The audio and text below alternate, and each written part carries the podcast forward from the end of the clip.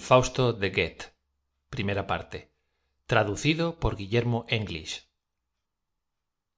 Prólogo en el cielo. El señor las falanges celestes. Después mefistófeles.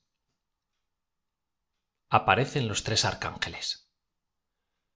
En la concorde armonía donde concurre á porfía toda esfera celestial por el marcado camino lleva con himno divino el sol su hoguera inmortal. Su mirada creadora cuyo origen nadie explora fuerza á los ángeles dio y perfecto á maravilla hoy el universo brilla como el día en que nació. Y con rapidez que admira y no se comprende gira de la tierra al esplendor cambiando la luz serena en profunda noche llena de tinieblas y terror con montes de espuma asalta hasta la roca más alta desde su abismo la mar. Y por su esfera arrastrados van mar y roca lanzados en el eterno girar. Y en el mar y tierra se escucha bramar en férvida lucha de la tormenta el furor cuando forja la cadena que á ocio ó á muerte condena la actividad del amor. Y la destrucción primero va señalando el sendero por do el rayo debe ir pero ya el ángel augura señor la paz y ventura que en tu día ha de venir.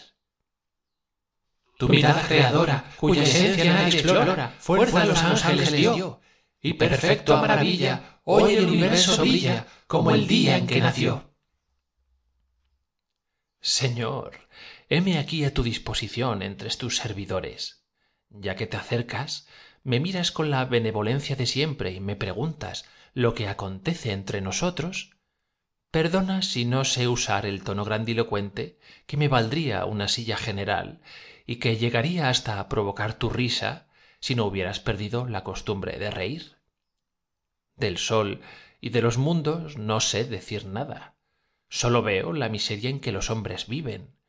El pequeño dios del mundo continúa con el mismo temple y es tan extraordinario como el día primero alguno mejor viviría si no le hubieses dado el reflejo de la luz celeste. Razón le llama y no se sirve de él sino para ser más bestia que la bestia. Con perdón de vuestra eterna gracia diré que me parece uno de esos saltamontes de largas patas que siempre vuela y salta volando cantando además entre la yerba su antiguo cantar. Y si al menos permaneciese siempre entre la yerba pero no que ha de meter la nariz en todas partes. Nada más tienes que decirme has de venir siempre á quejarte no llegarás á descubrir nunca nada bueno en la tierra no señor todo lo encuentro allí como siempre verdaderamente mal.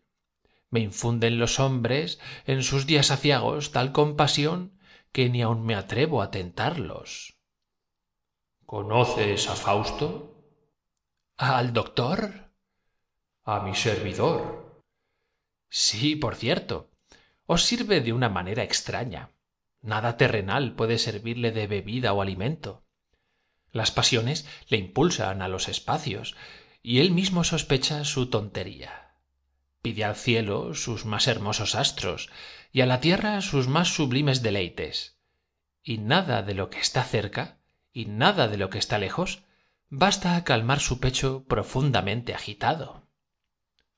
Si él me sirve ahora aunque perdido en las tinieblas yo le llevaré pronto á la luz. Bien sabe el jardinero cuándo el arbolillo reverdece que en años venideros se adornará con flores y frutos. Apostemos que aun le perderéis si me otorgáis el permiso de irle trayendo á mi camino mientras él viva sobre la tierra eso no te está prohibido. El hombre yerra mientras aspira. Gracias os sean dadas pues con los muertos jamás tuve placer en codearme. Me gustan más los carrillos llenos y frescos. Para un cadáver no me encuentro en casa sucediéndome con esto lo que al gato con el ratón. Está bien te lo entrego separa este espíritu de su fuente primordial y arrástrale contigo si puedes sujetarlo á tu camino. Pero avergüénzate. Si llegas a verte obligado a reconocer que un hombre bueno en medio de sus tinieblas conoce el sendero recto. Perfectamente. Sólo siento que durará poco. Mi apuesta no me infunde miedo. Si logro mi propósito concededme triunfo completo. Polvo habrá de tragar y con placer como mi comadre la famosa serpiente. Puedes moverte con entera libertad. Jamás odié tus semejantes.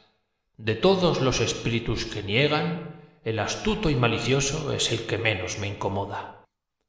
La actividad del hombre se adormece fácilmente y gusta en breve del reposo absoluto por eso me complazco en darle un compañero como el diablo que le estimule y aguijonee incitándole a obrar.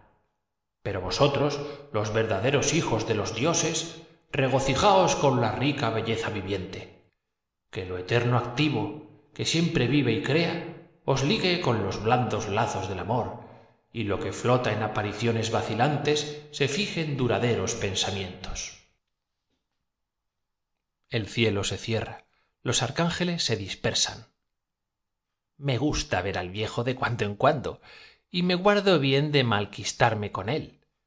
Bonito es en verdad que un tan gran señor hable con tanta llaneza hasta con el diablo mismo.